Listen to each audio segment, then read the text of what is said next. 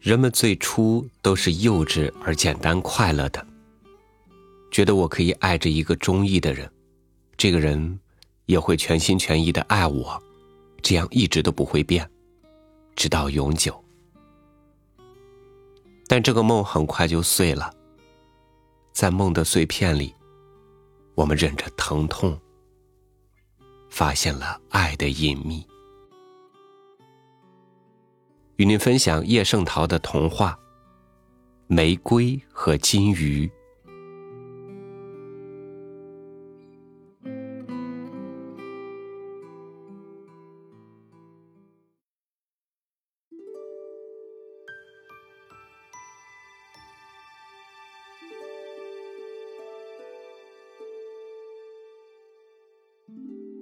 含苞的玫瑰开放了。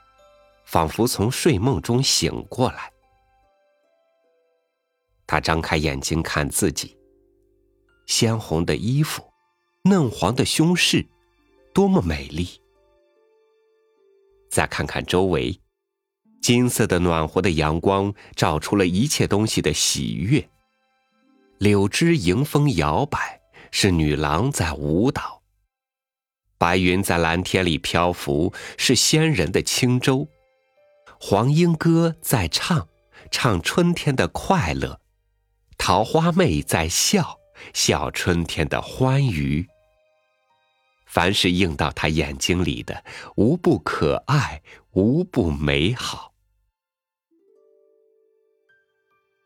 玫瑰回想他醒过来以前的情形，栽培他的是一位青年，碧绿的瓷盆是他的家。青年筛去匀净的泥土，垫在他的脚下，汲取清凉的泉水，让他喝个够。狂风的早晨，急雨的深夜，总把他搬到房里，放下竹帘保护他。风停了，雨过了，重新把他搬到院子里，让他在温暖的阳光下舒畅的呼吸清新的空气。想到这些。他非常感激那位青年，他像唱歌似的说：“青年真爱我，青年真爱我，让我赏完美丽的春景。我尝到的一切快乐，全是青年的赏赐。他不为别的，单只为爱我。”老桑树在一旁听见了。叹口气说：“唉，小孩子全不懂世事，在那里说痴话。他脸上皱纹很深，还长着不少疙瘩，真是丑极了。玫瑰可不服他的话，他偏过脑袋，抿着嘴不作声。老桑树发出干枯的声音说。”你是个小孩子，没有经过什么事情，难怪你不信我的话。我经历了许多世事，从我的经历，老实告诉你，你说的全是痴话。让我把我的故事讲给你听吧。我和你一样。受人家栽培，受人家灌溉。我抽出挺长的枝条，发出又肥又绿的叶子，在园林里也算是极快乐、极得意的一个。照你的意思，人家这样爱护我，单只为了爱我。谁知道完全不对，人家并不曾爱我。只因为我的叶子有用，可以喂他们的蚕，所以他们肯那么费力。现在我老了，我的叶子又薄又小，他们用不着了，他们就不来理我了。小孩子，我告诉你，世界上没有不忘报酬的赏赐。也没有单只为了爱的爱护。玫瑰依旧不相信。他像青年这样爱护他，总是单只为了爱他。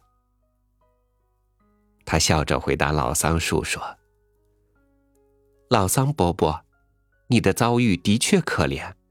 幸而我遇到的青年不是这等负心的人，请你不必为我忧虑。”老桑树见他终于不相信，也不再说什么。他身体微微的摇了几摇，表示他的愤慨。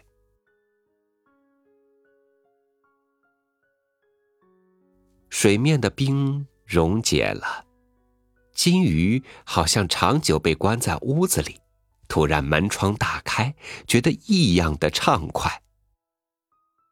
它游到水面上，穿过新绿的水草，越显得它色彩美丽。头顶上的树枝已经有些绿意了，吹来的风已经很柔和了。隔年的邻居，麻雀了，燕子了，已经叫得很热闹了。凡是映到他眼睛里的，无不可爱，无不美好。金鱼回想他先前的生活，喂养他的是一位女郎，碧玉凿成的水缸是他的家。女郎包着馒头的细屑喂他，还叫丫头捞了河里的小虫来喂他。夏天，阳光太强烈，就在缸面盖上竹帘，防它受热。秋天，寒冷的西风刮起来了，就在缸边护上稻草，防他受寒。女郎还时时在旁边守护着，不让猫儿吓他，不让老鹰欺侮他。想起这些，他非常感激那位女郎。他像唱歌似的说：“女郎真爱我，女郎真爱我，使我生活非常舒适。我享受到的一切安乐，全是女郎的赏赐。她不为别的，单只为爱我。”老母羊在一旁听见了，笑着说。小东西全不懂世事，在那里说痴话。他的瘦脸带着固有的笑容，全身的白毛脏得发黑了，还卷成了一团一团儿。金鱼可不甘心受他嘲笑，他眼睛凸得更粗了，瞪了老母羊两下。老母羊发出带沙的声音。慈祥地说：“你还是个小东西，事情经得太少了，难怪你不服气。嗨，我经历了许多世事，从我的经历，老实告诉你，你说的全是痴话。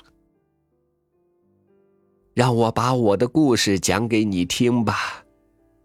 我和你一样，受人家饲养。”受人家爱护，我有过绿草平铺的院子，我有过暖和的清洁的屋子，在牧场上也算是极舒适、极满意的一个。照你的意思，人家这样爱护我，单只为了爱我。谁知道完全不对，人家并不曾爱我。只因为我的乳汁有用，可以喂他们的孩子，所以他们肯那么费心。现在我老了，我没有乳汁供给他们的孩子了，他们就不管我了。小东西，我告诉你，世界上没有不忘报酬的赏赐，也没有单只为了爱的爱护。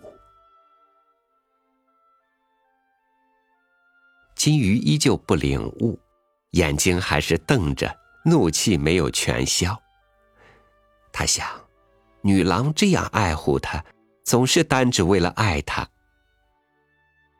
他很不高兴的回答老母羊说：“老杨太太，你的遭遇的确可怜，但是世间的事情不是一个板子印出来的。幸而我遇到的女郎，不是这等负心的人，请你不必为我忧虑。”老牧羊见他终于不领悟，就闭上了嘴。他鼻孔里嘘嘘的呼气，表示他的怜悯。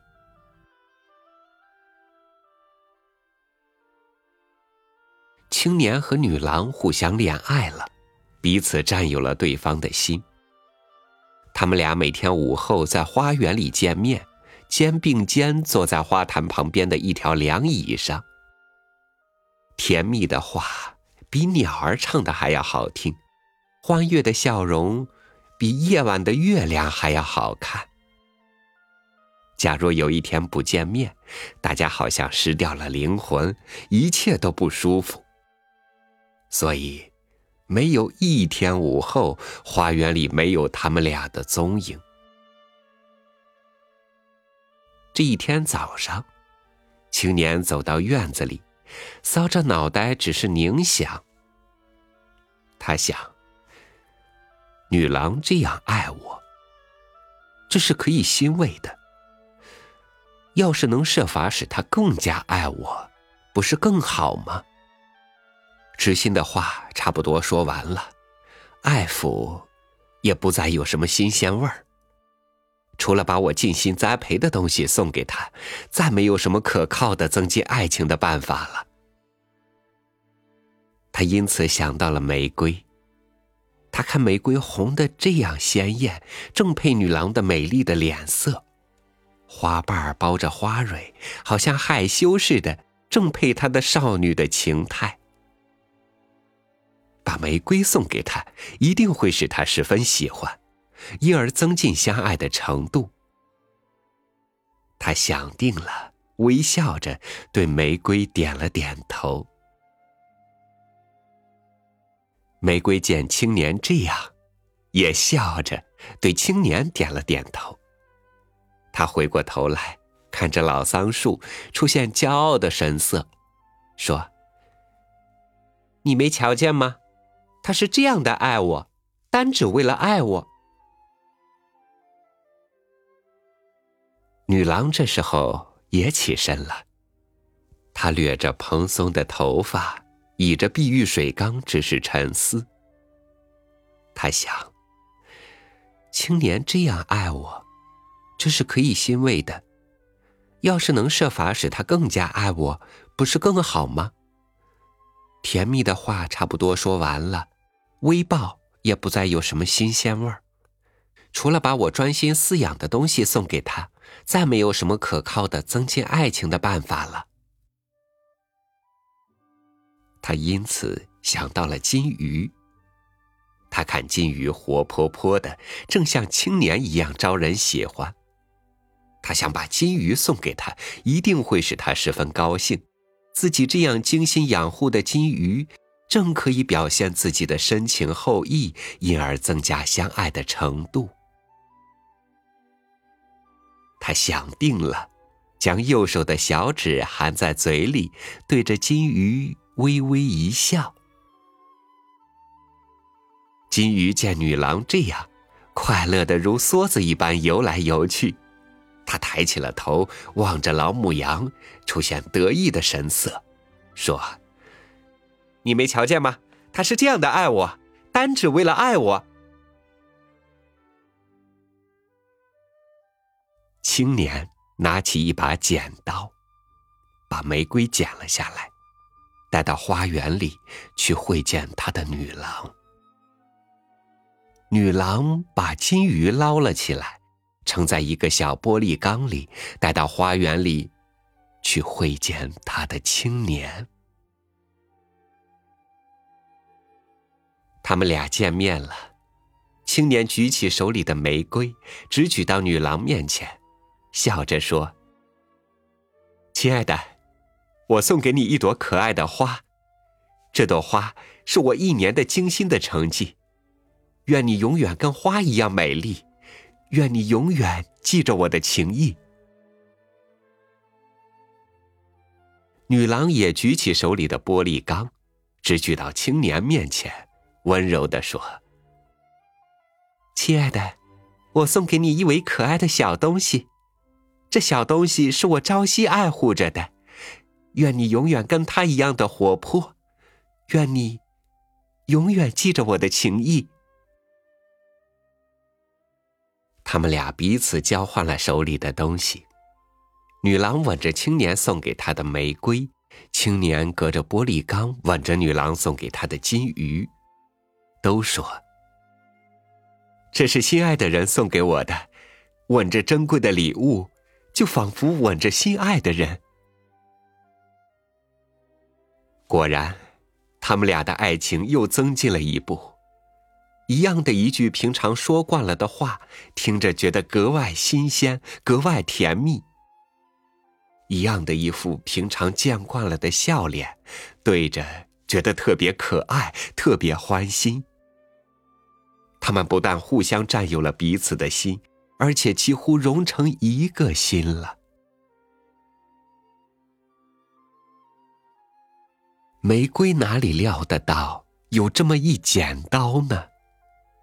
突然一阵剧痛，使他周身麻木。等到他慢慢恢复知觉，已经在女郎的手里了。他回想刚才的遭遇，一缕悲哀钻心，几乎要哭出来。可是他觉得全身干燥，泪泉不知什么时候已经枯涸了。女郎回到屋里，把它插在一个玛瑙的花瓶里。他没有经过忧患，离开了家使他伤心，青年的爱落空了，叫他怎么忍受得了？他憔悴的低了头，不到晚上，就死了。女郎说：“玫瑰干枯了，看着真叫人讨厌。”明天下午，青年一定会有更美丽的花送给我的。他叫丫头把干枯的玫瑰扔在垃圾堆上。金鱼也没有料得到有这么一番颠簸，从住惯了的碧玉缸中，随着水流进了一个狭窄不堪的破玻璃缸里，他闷得发晕。等他神志渐渐清醒，看见青年的嘴唇正贴在玻璃缸外面，他想躲避，可是退向后，尾巴碰着了玻璃，转过身来，肚子又碰着了玻璃，竟动弹不得，只好抬起了头叹气。青年回到屋里，把玻璃缸摆在书桌上。金鱼是自在惯了。新居可这样狭窄，女郎的爱又落空了，叫他怎么忍受得了？他瞪着悲哀的眼睛，直哈气。不到晚上，他就死了。青年说：“金鱼死了，把它扔了吧。明天下午，女郎一定有更可爱的东西送给我的。”青年就把死去的金鱼扔掉了，就扔在干枯的玫瑰旁边。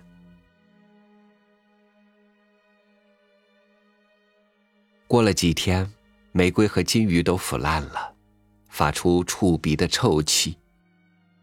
不论什么花，不论什么鱼，都是这样下场，值不得人们注意。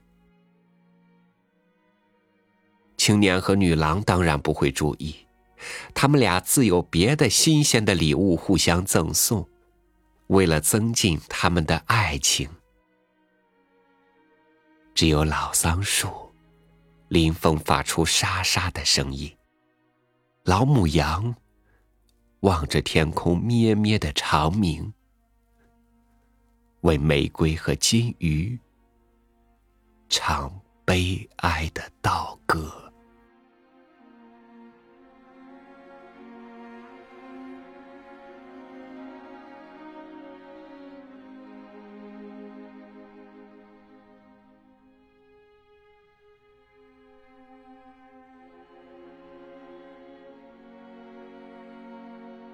曾经我以为幸福和爱，是可以得到一个人源源的关心、疼爱和珍视。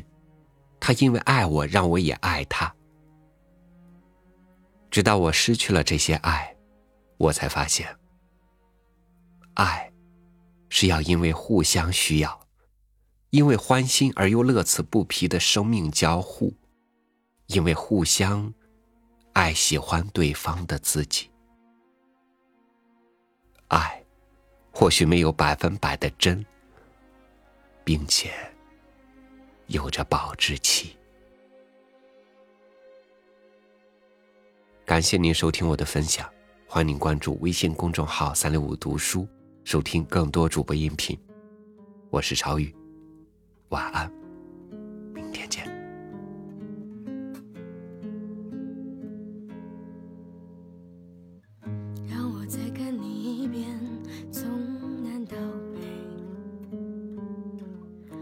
是被五环路蒙住的双眼。请你再讲一遍关于那天抱着盒子的姑娘和擦汗的男人。我知道那些夏天就像青春一样回，代替梦想的也只能是勉为其难。